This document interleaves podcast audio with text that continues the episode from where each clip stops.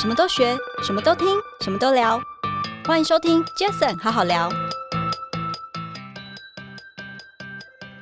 米莫瓦这一块其实是一个比较特别的故事啊。我有很多品牌我自己很喜欢，那我在台湾没事，因为我觉得台湾这个市场可以有更多的色彩，会时常写信帮其他品牌提案。就真的就是业务开发的概念。对，然后被打枪很多次啊。其实我们当初没有想过会碰到 Remova，我们是跟其他的品牌在哦，你聊指天的。是反而是其他的品牌，反而不是啊 Remova 了。，对，那当然，其他的品牌这些有一些人最后跑去 Remova，、哦那他想到了我们这样子。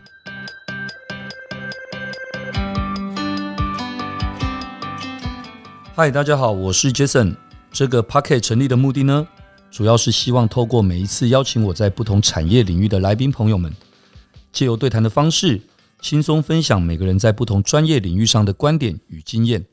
那这一集非常开心，我邀请到的来宾呢是我的一位好朋友，那他也是我应该少数在这个时尚精品产业的一个朋友哦。所以我当初认识他的时候，我就觉得哇，多跟他走在一起，应该我会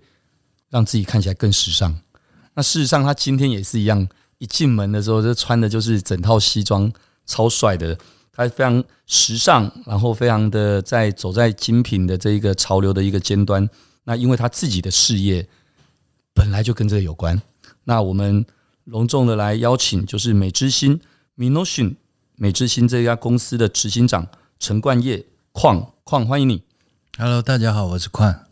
OK 谢谢 Jason 的介绍。 OK，矿那个其实刚刚提到时尚，提到精品这件事，那又提到他的公司美之星，那可能就简单介绍一下大家耳熟能详的几个品牌喽，包括巴黎，哦，就是我们台湾人比较会讲说 Bailey 是的这个牌子，那还有一个就是我想很多人应该都不陌生的 Remova 这个行李箱，那我想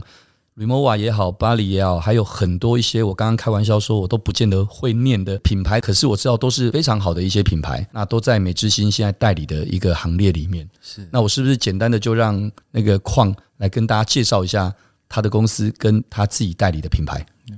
好啊，我们美之星大概是成立于一九八二年开始。那目前我们主要是 focus 在代理的部分。那我们目前有比利时的一个包包叫 Devil，哦 d e v o 对，然后还有刚刚说的 Remova、Bali。那当然，我们也现在也有年底也有一个品牌叫宝梦，那是大家比较认识的一个品牌，比较潮流的品牌。嗯，那同时还有一个新的品牌，新的品牌要加入，叫做上下。那是早期在十一、十二年前，爱马仕在中国大陆投资的一个公益品牌。哦，爱马仕在中国大陆投资的一个公益品牌，是是，家具嘛，我记得呃，家具、茶器，其实它还是有服装的。哦，它也有服装，，啊对对，它全系列就叫上下。对，就 OK 是一开始他们想法就是承上启下，一个 OK 传承的概念这样子。了解，对，好，我想刚刚谢谢矿简单的分享了一下，呃，美之星现在手上有的一些精品品牌有哪一些？哦，刚刚提到的可能有行李箱，哦，有皮件，有包包、服装、鞋子，那乃至于还有刚刚说的工艺产品的，可能是家具啦等等之类的都有。是是。哦，那我想后面我们可以就这些一些细节的时候再来分享，也想请教一下哦，就是因为你很年轻啊，你其实年纪不大，但是你说一九八二年，应该说我知道一九八二年这个美之星这家公司的成立是一开始是你母亲成立的这家公司对吧？是的，是的，对，但是其实我们知道，其实那只是名字一样，只是是名字一样。因为刚刚在在聊天的过程当中，矿也跟我们分享很多，就是其实应该说你当初好像是本来在澳洲念书，哎，对，对，澳洲念书，后来反正就因为母亲在台中的一个，其实那时候母亲在一九八二年的美之星这家公司其实是一个委托行的店，对，最早其实我们是委托行，对那都是带一些日本的商品回来是台湾卖，嗯，对，那所以才会有我们的英文名字叫 Minosin。是对，当然我跟我太太刚回来做这个时候，我们有想过要改名啊对对，当然最后想一想，其实这就是一个传承嘛，对，也是也也一个代表一情感个啊台湾的一个历史，因为早期大家都做日本的东西，是对。那在欧洲其实很多牌子都讲求它的历史，对对，所以我们就延续把这个名字一直用下去了。对，所以其实虽然说我们开头讲到说美之星是在一九八二年成立，但是其实那是一个在台中他母亲所创立的这个委托行的名字。是是但事实上，你那时候从澳洲回来的时候，当然也有在这跟母亲的这个品牌有一个鞋子的品牌，好像有合作了一段时间嘛。是，但是后来你等于就是完全独立的出来创业了，哎，对，。只是刚好名字你最后还是决定就，当然也尊重了母亲这边，也就用了这个美之星这个牌子对我最后再开一个公司叫做美之 星， OK，所以现在的美之星并不是那时候的美之星。呃，对，但是我们就是从那一个地方发展到现在，没所错以我们想要把美之星这个名字延续下去。理解，这其实就像是你看，我们 Jason 好好聊这过去五十几集来，其实也采访了很多位在各个行业不同领域的一些企业二代。那有些企业二代其实他们所赋予的传承的责任，跟他们现在在做的一些事情，我常常说，除非他摆烂，不然的话，其实哪一个不是跟创业家很像？因为他一样要面对现在的一个竞争等等，他还是要有一些创业精神在里面。那可是矿可能更不一样，因为你基本上是不是在这个家族企业里面，只是透过一开始家族企业的这个这个传承跟跟接触，让你接触了这个精品产业。是是哦，再加上我知道你太太基本上也也在这一块也有一些涉略，是，哦，所以可能后来你们自己就正式的创业，然后用这样有情感的名字来美之星一样的当你们的创业的公司，是那乃至于到现在，包括过前几年我知道也有引进了一些投资嘛，是对不？对？然后现在也代理了大家耳熟能详的像 Remova 等等这些，那是不是简单的聊一下？我想大家应该对 Remova 这一块应该也会挺有兴趣的，是因为毕竟很多人可能都很喜欢，也都拥有这样的一个行李是箱。是。Remova 这一块其实是一个比较特别的故事啊。嗯，早期我有很多品牌我自己很喜欢，是，那我在台湾没事，因为我觉得台湾这个市场可以有更多的色彩。嗯，因为在国外有很多不同的精品，然后你会看到不同的族群喜欢不同个性的东西。对，那我会时常写信帮其他品牌提案，你在台湾要做什么做什么，那他来不来他的事情嘛？所以就真的从一开始就是自己写信过去这样，哎，是啊，是啊，是啊，就真的就是业务开发的概对念。，然后被打枪很多次啊。对对对对对。其实我们当初没有想过会碰到 Remova，我们是跟其他的品牌在哦，你聊指的天。是反而是其他的品牌，反而不是 Remova 了。，对，那当然，其他品牌这些有一些人最后跑去啊 Remova，哦，那他想到了我们这样子，对对，大概是这样。那因为 Remova 本身在台湾当初就已经做得很好，嗯非常好，我们也从来没想过做这么好的东西，我们会有机会去触碰到它这样子。 ，OK。对对所以后来，所以简单讲，后来就就跟 Remova 这边接触了，对然，后就有了所谓的后来现在的一个合作的契机。是是。那在想法方面其实是比较聊得来的，那我们嗯就说那就合作看看。所以这其实放诸在各个产业都一样，是所以 credit 很重要。是因为有了这一些，其实因为就像品牌主好了，我们做 digital marketing，品牌主也会在各个不同的品牌公司里面去流动嘛。对对那在流动的过程当中，其实诶，他有这样的一个需求，他想到了你的专业，或想到可以信任你这个人，他就会介绍或就会来主动 touch 你嘛。是是，其实时尚产业就是这样时子。尚应该也是一样，而且对甚至搞不好更更小众。对，更小。那其实都是一一些人呢，在那边换来换去，在欧洲这边也是这样。都一样吗？对对，不，不当然不是全部都一样，也有其他很有才华的人从其他的领域跑进来对时尚圈，但是大部分管理的人呢，一般都会有流动的。嗯，对对这一点我可以证明哦，因为怎么说，我刚跟矿认识的时候，其实因为我们都有几个，我们有几个很好的朋友嘛，是那其中有一个也是之前来上过《其实很好好聊》的节目，是就是是那个家燕光学是哦，Twenty Twenty 代理 IC Berlin 眼镜的那个 James。那我记得有一次我跟你还有 James 我们三个人聊天，哇，我记得那一次我们吃个晚餐，对再加上喝个小酒，我们竟然一聊聊了七个小时。是是聊到凌晨， 对，为什么提到这一次呢？因为那次我印象很深刻，你们两个，因为 James 基本上你说他做的是精品眼镜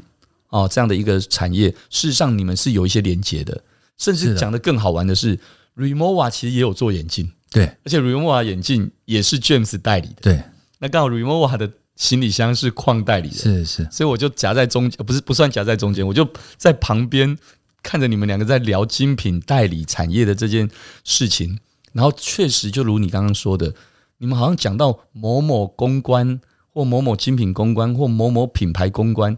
好像随便讲，你们几乎两个都认识。是啊，真的就是印证你刚刚说的，在这个圈子其实就大概就是这一些可能比较专业的、这些比较资深的，他们在那边流动着。是的，大部分是这样子的情况。那那个时候，除了 Remova 之外，你自己还同时间对哪些品牌代理进台湾有一些比较深刻的印象？我觉得一些故事是可以分享的吗其实像 Devol 咯，比利时这个包包 Devol。 ？OK，这个也是应该有刚代蛮有理趣的的。嗯时候，其实不太有人认识他，那时候台湾不太有人认识他不，太有人认识他。他在全球当初也不算是一个很大的品牌，是对。那他当然他在这几年特别的好，嗯那透过了很多方式嘛，那还有加上韩剧啊，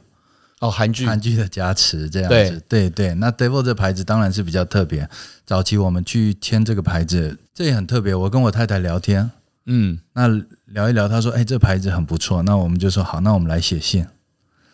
哦，所以你太太跟你一样是喜欢写信的”，对，然后我们就提一个提案给她， 嗯，那我们就飞过去了。不到两周的时间，我们就飞过去比利时哦，，真的啊，真的，真的不到两周你们就对飞到比利时去。对对我记得呃，矿不是念时尚产业的，哦，不是，但是我记得你太太 Grace 是对不对？对对，她在法国有念过相关的产业，难怪，难对怪。对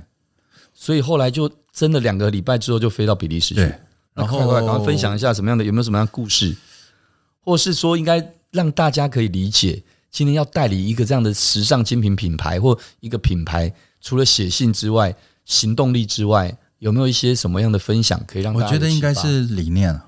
理念，对，管理这品牌的人的理念也蛮重要的。对，一，因为我们公司是比较小一点的公司，所以我们当初喜欢接的品牌是比较小众的品牌。是，对，那不是说你我们要去冲量的品牌，对，所以大部分我们在接品牌以前，一定先跟他说好，我们讲求的是质感，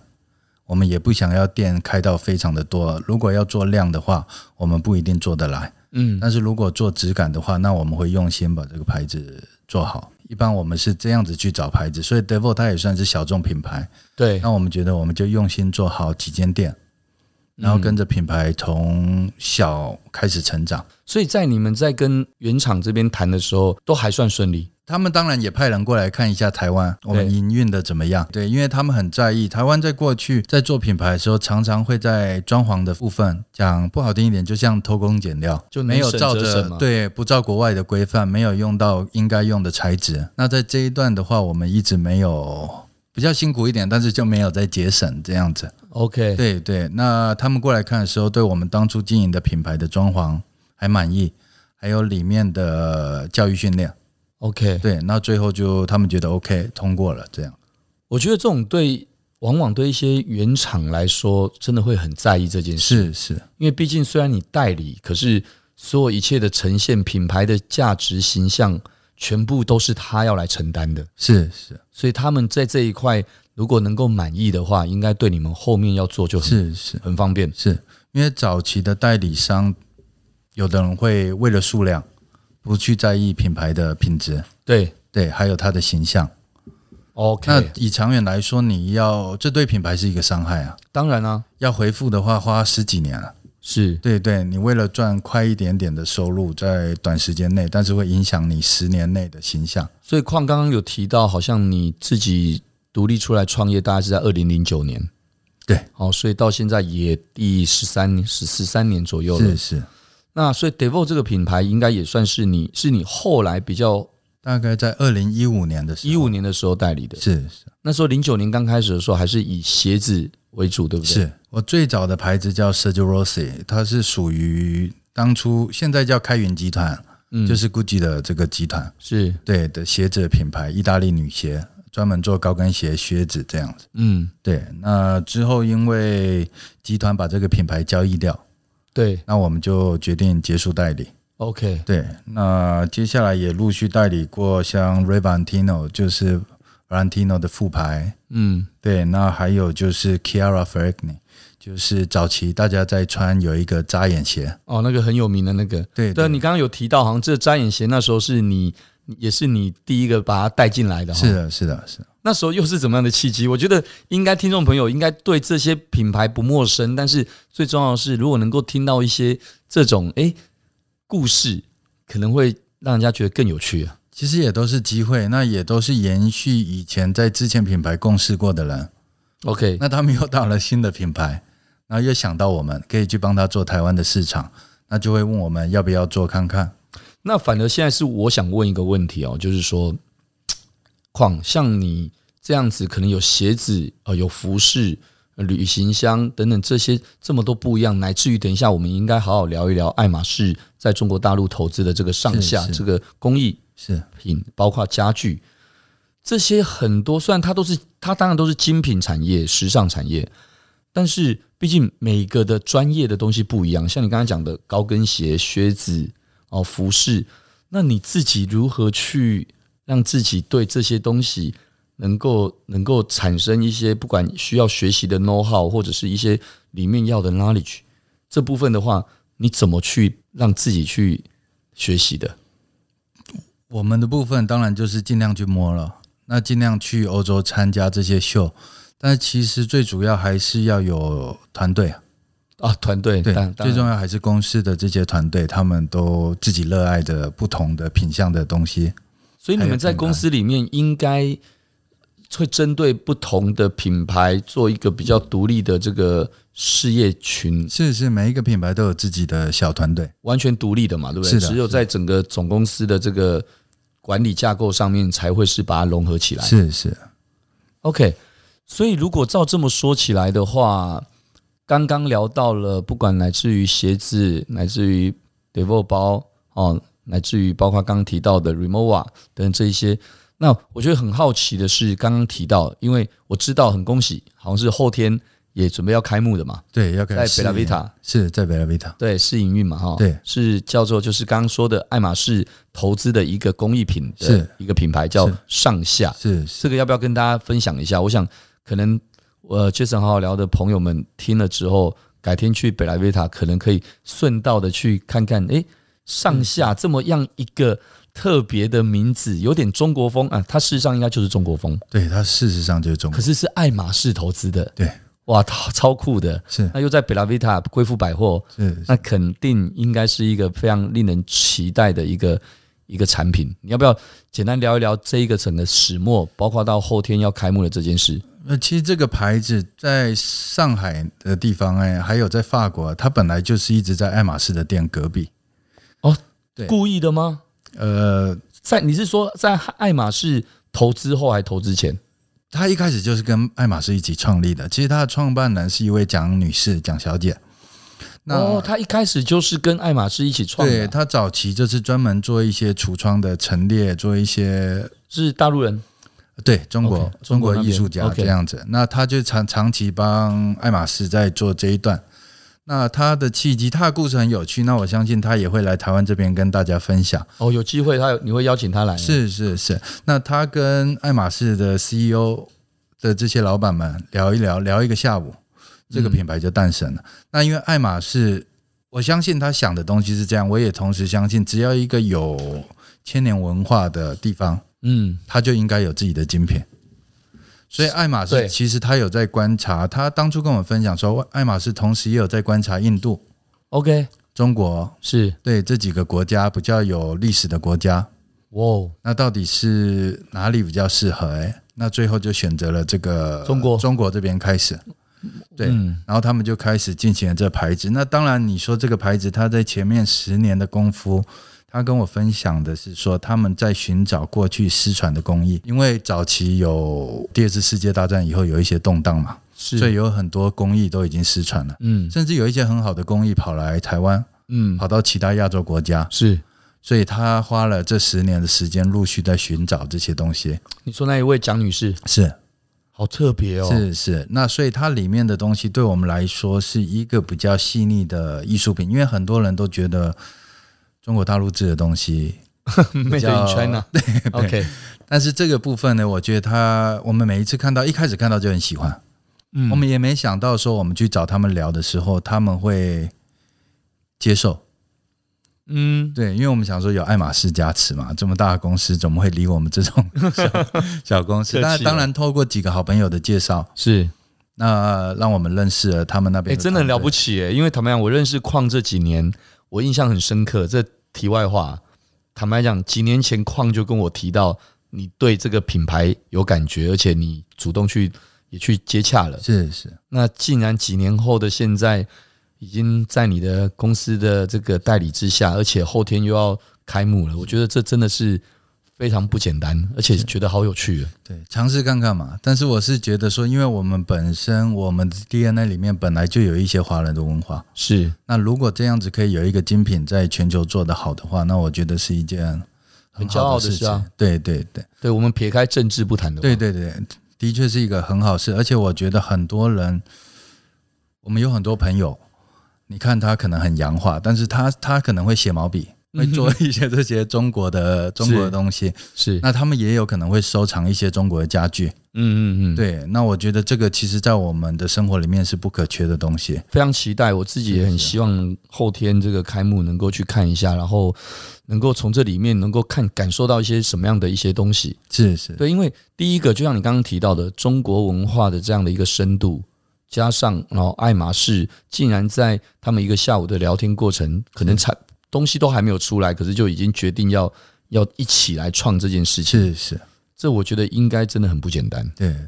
所以我们也是听了他的故事，非常的生动。这样 OK，对，好，那接下来我想请教一下矿哦，就是那从刚到现在那么多的这些品牌到这乃至于等一下的这个刚提到的这个上下好了，那有很多品牌都非常受到很多人的喜欢。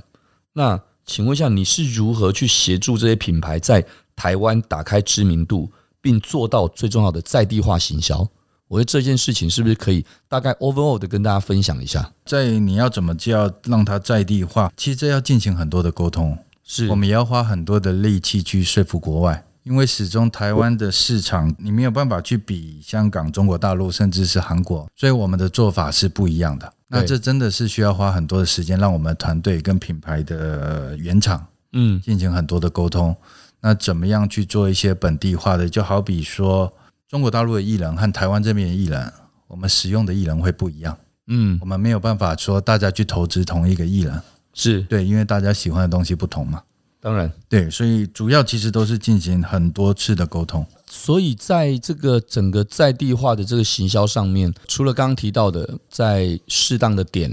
然后也有很优质质感的装潢，训练有素的这个团队，在整个更 marketing 端，也就是不管是数位的 marketing，或者是可能是品牌公关，在这一块是不是很重要？对，在这一段是非常重要的。可是，一直以来这些精品产业用到数位行销这块，感觉好像没有那么多，对不对？我会说，诶精品的这一块在数位这一段比较保守。是，那有能力去大动作的人呢，其实他们都是原厂的集团。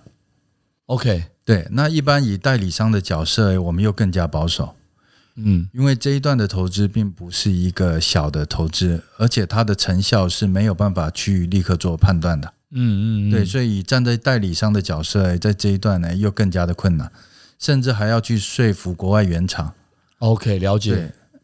为什么这个东西在台湾可行？因为有时候台湾的做法跟其他国家每一个国国家的做法当然都不一样都，不一样。所以要花很多力气去说服他。 OK，所以如果照这么说的话，你在做这一些推广品牌的时候，有没有遇过一些什么样的困难，或者是当时是怎么解决的？我觉得可以挑一个产品或挑一个品牌来跟大家分享一下。困难的地方其实就是找点了，早点，嗯、要说服台湾的这些，比方说百货啊，去认识这些新的品牌。 ，OK，对，当然我们不说 Remova，因为它大品牌，对，对哦，尤其尤当然大品牌它就比是较是有话语权，是是。那我们公司喜欢接一些小品牌，是对，那这时候就比较辛苦，要花很多力气。当然，我们接了 Remova 以后，现在这些人对我们多一点点信任，这一定是这样，所所以以有就是时候国外这些品牌，他会觉得他的定位应该要在谁的隔壁，哦但是台湾这边不把他这样子认定， OK，对，所以你要去争取这些地方，哎，那你又做不到人家的业绩量，嗯，你要去拿这些地方就会变得很辛苦。哦，不是有钱就一定拿得到的，对，拿不到以后还要回头过来说服原厂，我们要不要接受这样子的位置？以前呢、疫情之前，当然他们一定都会过来陪同勘察吧，会啊会啊，开店以前他都过来一看定要下啦，对，一定对。要。但现在疫情，对，这也是我想聊的。后疫情时代，现在疫情这个过程当中，在做这些事情怎么办？完全线上吗？是啊，现场拍影片，哦，真的是线上，是是是，就让他们感受，诶，为什么 Hermes 不在我旁边？对，对为什么什么不在我旁边？这样是子，是，然后要提供很多的数据给他嘛，包含人流，然后大概是什么样客群，大概什么年龄层会在这边逛这样子。我觉得其实代理品牌这件事，真的，其实我们节目真的陆陆续续来了很多位，都是代理台湾很棒、很优秀的很多不错品牌的一些代理商的的创办人啊、企业主，包括恒隆行啊等这些。其实确实真的代理，它相对的它。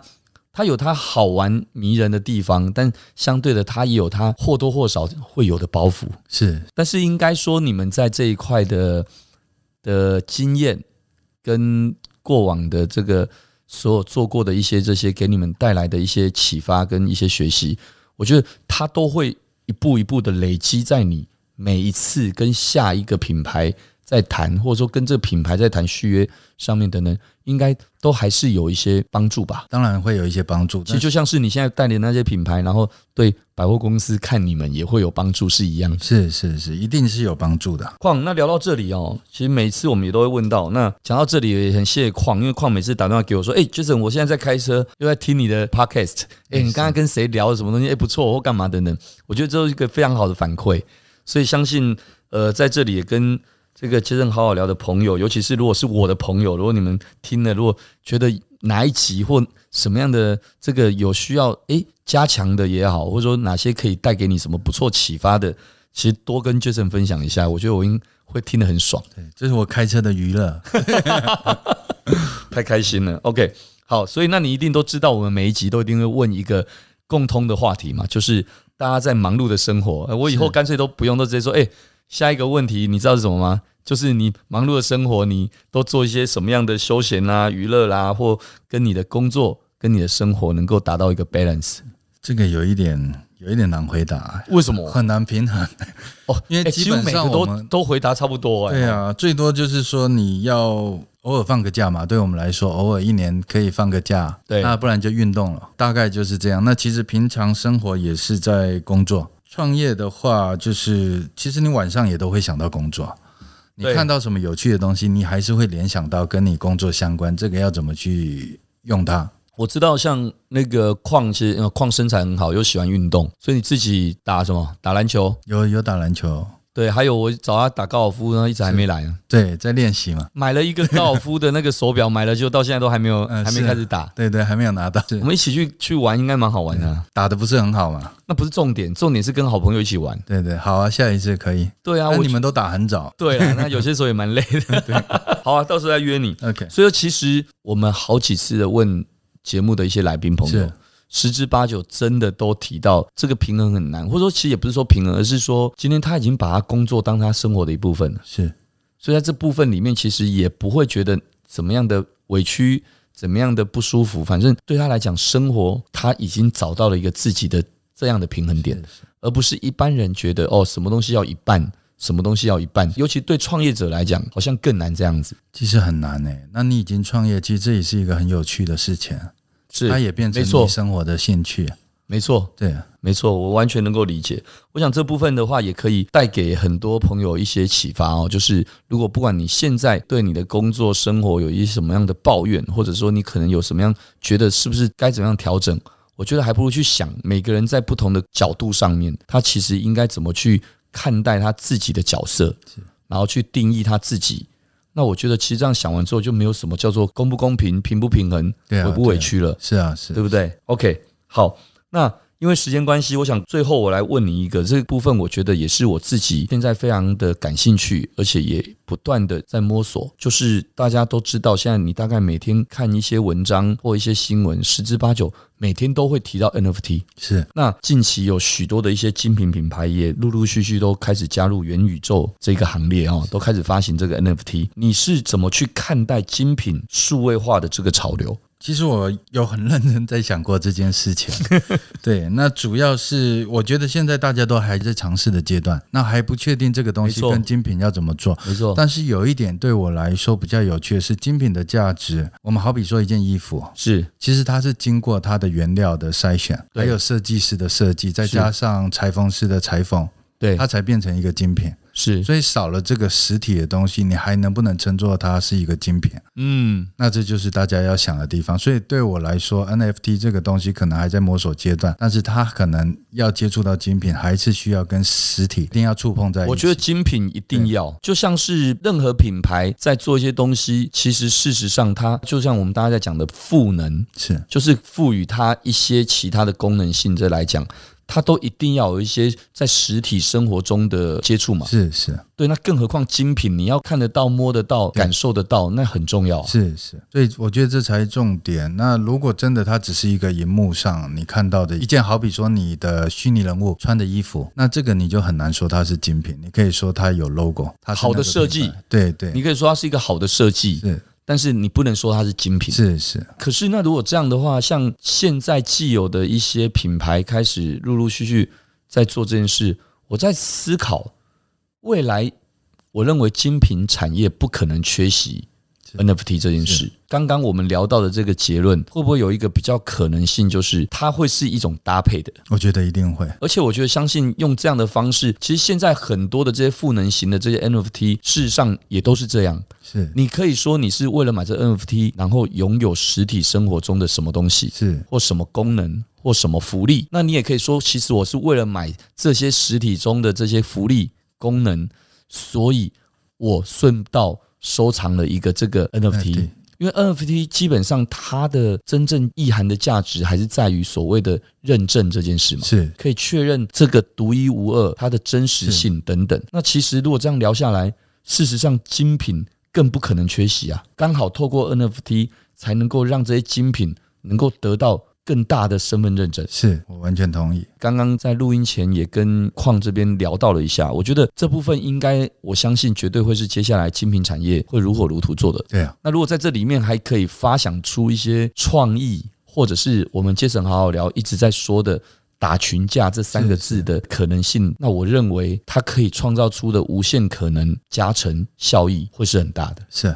况如果有机会的话，我认为像我们公司有那么多的一些品牌合作方哦，或是我们很多的一些创意元素在这边，未来。你这边精品的部分，如果要走向数位化、走向 NFT 等这个，我觉得我非常期待杰赛德威跟美之星这边可以有深入的合作，我们嗯等一下应就该可以会聊哦，等一下就可以聊 哦。结束我们对，就等一下可以我你聊看，我每次这个多方便啊，我们都是直接是切成好好聊，直接录完音之前或之后，我们就顺便谈生意。是没有，事实上我想也应该如此啊。开玩笑，我是好歹身为这个矿的好朋友，如果这个矿要做精品这一块 NFT 数位化，怎么可能不找我？啊，对啊，一定要的，对不对？